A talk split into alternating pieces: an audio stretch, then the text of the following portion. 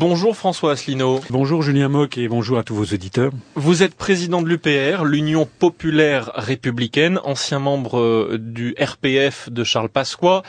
Euh, vous êtes candidat à l'élection présidentielle, nos auditeurs le, le découvrent peut-être aujourd'hui. Depuis quand êtes-vous candidat?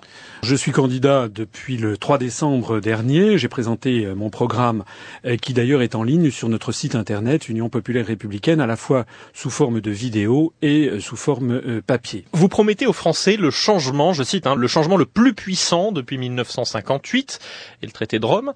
Euh, ce changement, c'est la sortie de l'Europe. Pour quelles raisons voulez-vous quitter l'Union européenne Alors, d'abord, pour que vos auditeurs soient quand même un petit peu au courant de qui je suis, vous avez cité effectivement mon appartenance au RPF qui a duré peu de temps, et c'était il y a une dizaine d'années. Euh, je suis euh, diplômé d'HEC, j'ai fait l'école nationale d'administration, nul n'est parfait, comme dit l'autre.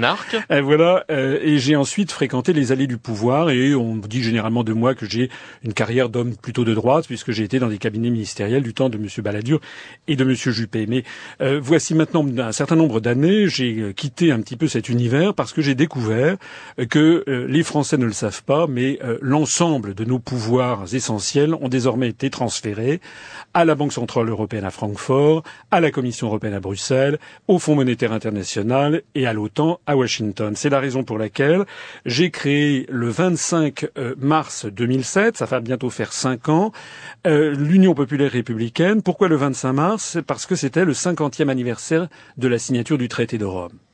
Et l'objectif que je fixe à ce mouvement, c'est de sortir collectivement de l'Union européenne. Il y a d'ailleurs un article pour cela, qui est l'article 50 du traité sur l'Union européenne, qui prévoit qu'un État a le droit de sortir de l'Union. Donc la première chose que je souhaite mettre sur la place publique, c'est que l'on en débatte. Puisque cet article existe, c'est que c'est possible.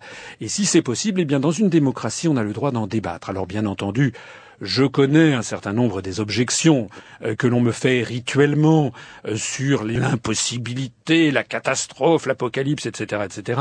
Bien entendu, j'ai réponse à, beaucoup de choses puisque j'ai l'avantage d'avoir euh, parcouru les allées du pouvoir pendant dix ans et de connaître le dessous des cartes. Vous souhaitez donc rendre à la France sa souveraineté nationale.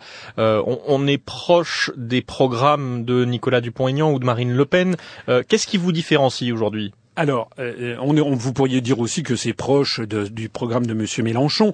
Euh, ce qui euh, différencie ce programme de toutes les personnes que vous venez de citer, c'est que ni Mme Le Pen, ni M. Dupont-Aignan, ni M. Mélenchon euh, ne proposent de sortir de l'Union européenne. Eux, ils sont comme tout le monde, ils proposent une autre Europe à la Saint-Glinglin. Nicolas Dupont-Aignan propose de sortir de la zone euro, Marine LePen propose de rendre sa souveraineté nationale à la France, et petit à petit, on comprend quand même dans le programme du Front National non, non, il n'y a pas de... Il y a une sortie écoutez, écoutez, écoutez, Julien. C'est un peu l'objectif. Non, non. Euh, euh, quand vous signez un contrat, vous signez un contrat. Vous regardez quelles sont les clauses du contrat.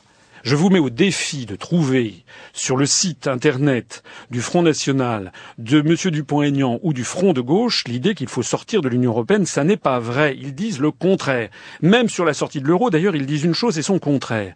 Moi, je suis quelqu'un qui regarde les choses d'un point de vue juridique parce que c'est le droit qui s'applique. Lorsque, par exemple, actuellement, nous avons des, des, candidats, tous les candidats qui promettent aux Français de lutter contre les délocalisations.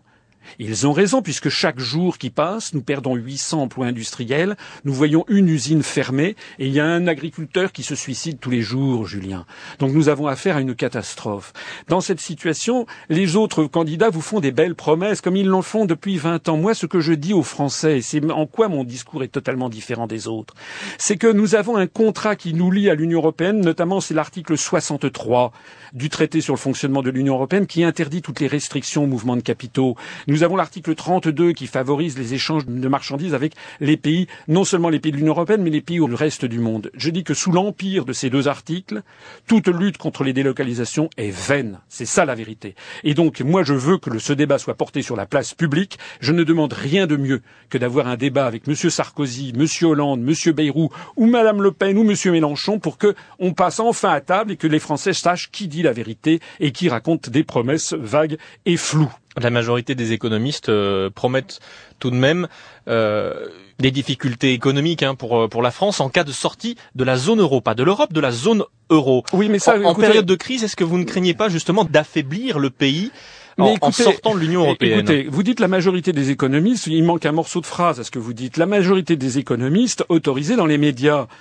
Je rappelle pas uniquement. Non, écoutez, je rappelle quand même que Joseph Stiglitz, qui est prix Nobel américain d'économie, qui n'est pas rien quand même, a dit le 31 janvier dernier, les pays qui sortiront de la zone euro les premiers seront ceux qui s'en sortiront le mieux. Je prends avec vous un pari. Nous allons avoir des rebondissements venant d'Allemagne sur la question de l'euro dans les semaines qui viennent, sinon dans les jours qui viennent. Vous allez voir. C'est très gentil de faire peur et de promettre l'apocalypse, mais qui promet l'apocalypse? Ce sont ceux-là même qui, depuis 20 ans, nous ont entraînés dans le désastre que nous connaissons. Eh bien, moi, je dis, euh, on a vu d'ailleurs l'exemple de la Suède. En 2003, on avait fait peur aux Suédois parce que il fallait absolument qu'ils entrent dans l'euro. Il y avait un, un référendum qui avait été fait. On leur avait promis les pires catastrophes et l'apocalypse si jamais la Suède disait non à l'euro, la Suède a dit non à l'euro, la Suède a un taux de croissance qui est deux fois supérieur au nôtre et c'est un des pays de l'Europe qui